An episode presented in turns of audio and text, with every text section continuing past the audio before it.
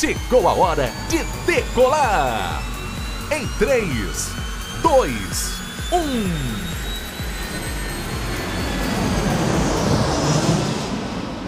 Olá, pessoal! O tema do nosso podcast de hoje é Cisco Serve, um tema bastante velho, mas bastante polêmico. Estamos aqui hoje com a nossa professora e consultora Márcia Mendes. Tudo bem, Márcia? Tudo bem, graças a Deus, Coral. E você? Tudo jóia. Márcia, o que é Cisco Serve, afinal das contas? Cisco Serve, gente, é um sistema é, que, criado pela Receita Federal. A Receita Federal, no passado, criou um tal do Cisco Max, para, para mercadorias e gostou da ideia, acabou criando o Cisco Serve, que é sistema integrado que faz com que o obrigado, a pessoa jurídica ou física ou ente despersonalizado que estiver no Brasil e que se relacione com o exterior, seja adquirindo, seja vendendo serviços intangíveis, preste essa informação no sistema. Só para você ter uma ideia, Uh, nós temos aí 26 capítulos. O frete é o capítulo mais é, lançado, porque é o maior número de operação. Mas nós temos, fora o frete, 25 outros capítulos. E todo frete precisa ser registrado? Felizmente não. Tá? Todo mundo pensa que é, precisa todo frete. Não. Qual é a regra que a gente tem que ver? Se realmente o importador que está no Brasil ou o exportador que está no Brasil ele foi o responsável pela aquisição e pelo pagamento desse frete. Como é que nós vamos saber isso? Através dos incoterms utilizados nessa transação. Então, lá na compra e venda de mercadoria, as partes escolheram um tal de incoterm collect, por exemplo, na importação. Ele vai ter Cisco Serve porque é, na, na importação collect é a obrigação do importador que está no Brasil adquirir e pagar por esse frete. Então, não são todos, não. A gente tem que analisar caso a caso, Carol. Tá, mas e se as empresas elas colocam tudo na mão do agente de carga? Por que, que elas têm que fazer esse registro? Porque o próprio nome, agente de carga, agente, o que, que, ele, é, o que, que é um agente? Alguém que está intermediando uma situação. Então, por exemplo, um agente de viagens ele só faz a intermediação da viagem, não é ele que uhum. compra a viagem. O agente de cargas é a mesma coisa. Nós vamos ter aí alguma exceção na exportação, mas via de regra, 99% dos casos, os agentes de carga atuam como meros intermediários. O que confunde um pouco a cabeça do importador e do exportador é que ele fala o quê? Ele fala: eu paguei o agente de cargas, eu paguei o frete para o agente de carga. Ele não pagou para o agente de cargas, ele pagou através do agente de cargas. Ah.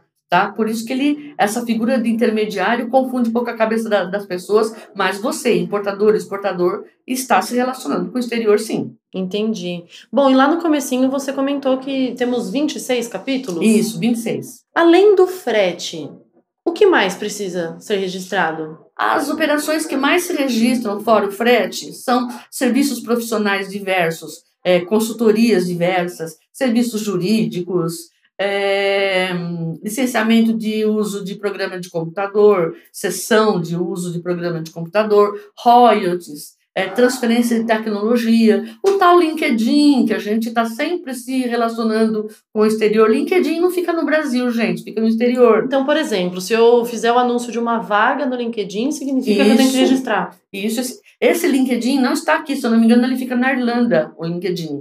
Agora, eu já vi nota fiscal LinkedIn do Brasil Limitada. Se você comprar esse, esse espaço no LinkedIn através dessa empresa brasileira e essa empresa brasileira te emitir uma nota fiscal, aí você está se relacionando com o Brasil. Percebe? Análise documental. É, precisa analisar isoladamente caso a caso Isso. mesmo. Não tem como, não é geral, né? Isso. É, e o que mais pode dar de exemplo para gente? Hum, que aparece muito serviço de tecnologia demais. Você vê. Software? É tão, é tão, não, não, não software. Software está no capítulo 11, os direitos estão no capítulo 11, né? Royalties, software, que uhum. são direitos.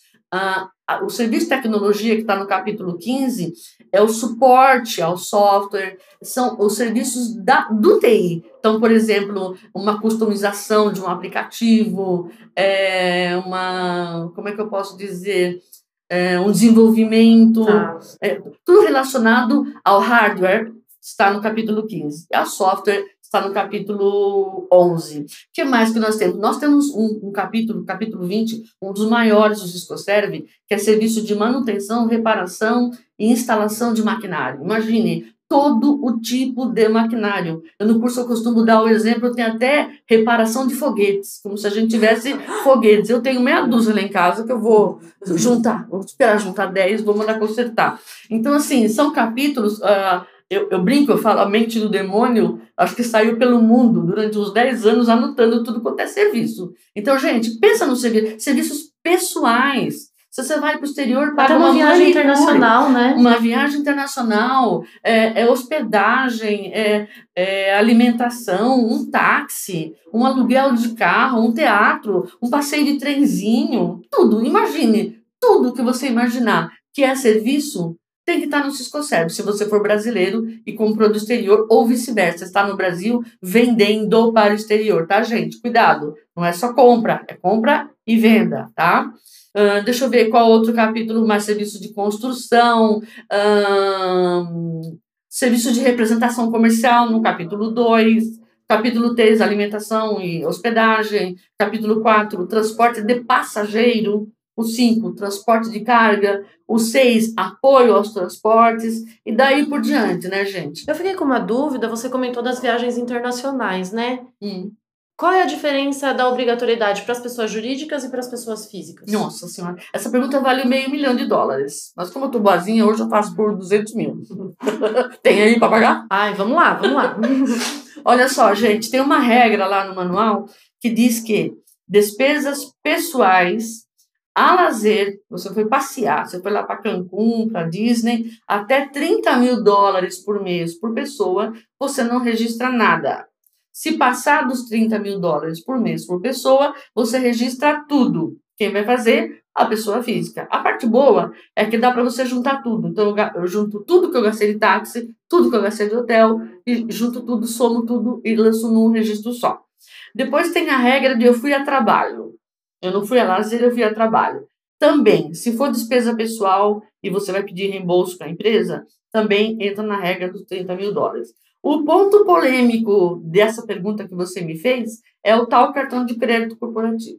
Então, tem aí gente se batendo, uns falando que não tem que registrar, outros falando que tem que registrar. Não existe uma solução de consulta clara, né, para variar. Não existe uma solução de consulta clara. A solução de consulta que tem a respeito fala uh, os serviços adquiridos pela pessoa jurídica do Brasil ou em nome dela faturados tem que registrar no Scoserve. Aí vem a pergunta: o que é um cartão de crédito corporativo?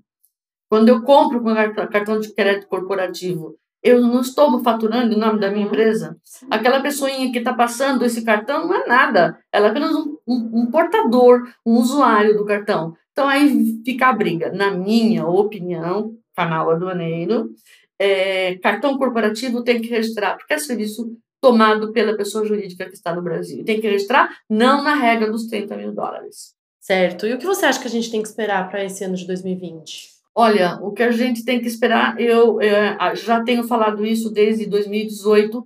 A Receita Federal vem, vem falando, vem falando, vem falando. Uh, mas, Márcia, tem alguma coisa escrita? Pronunciamentos do Rafael Santiago em todas as palestras que ele vai. Esse Rafael Santiago, ele é o chefe da fiscalização, é o cara da, da Receita uhum. Federal designado para tratar do assunto psicossérgio, uma inteligência em pessoa, né? Uhum.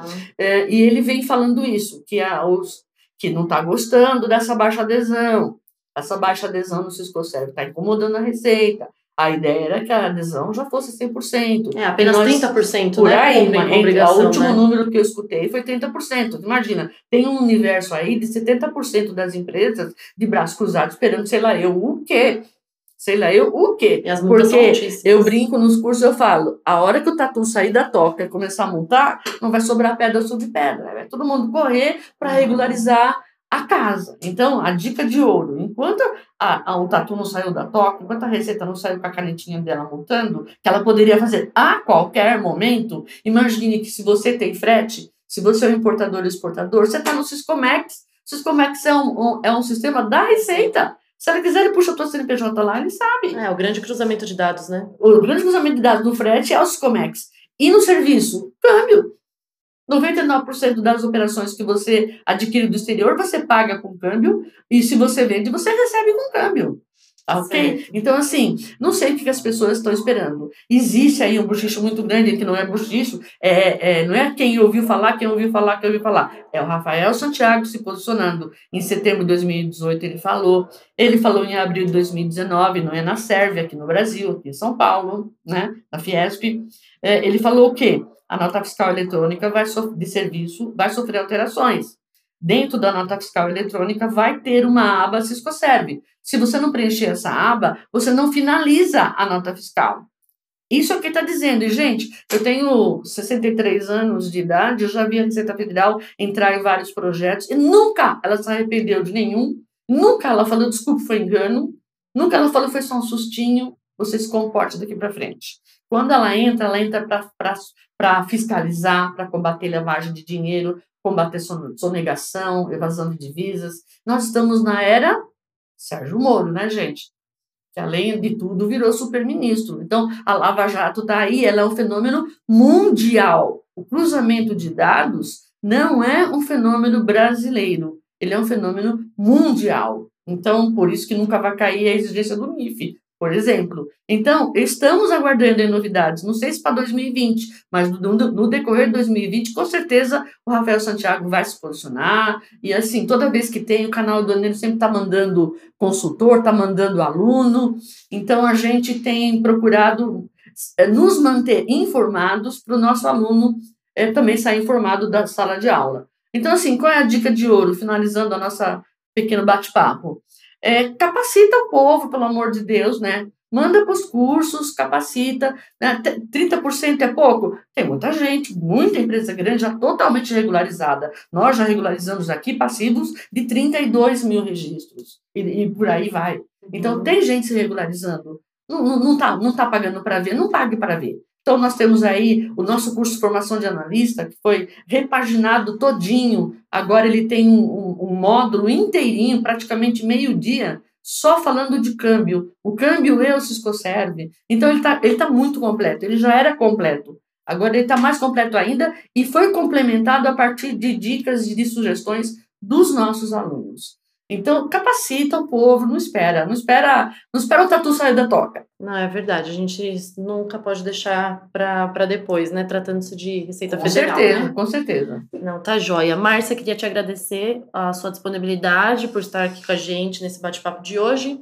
É, qualquer dúvida, você pode deixar seu e-mail para o pessoal, caso eles tiverem claro. alguma dúvida sobre claro. esse bate-papo, eles podem te procurar também. Pode. Onde eles te encontram? Pode. É, obrigado, Carol, pelo convite. O meu e-mail é o marcia.com canaladuaneiro.com.br marcia.canaladuaneiro.com.br Manda lá suas dúvidas de, de curso ou dúvidas pontuais do próprio Cisco Serve, terei o maior prazer em ajudar a esclarecer. Ai, perfeito. Muito obrigado a todos que nos ouviram e a gente se encontra no próximo episódio. Tchau, tchau!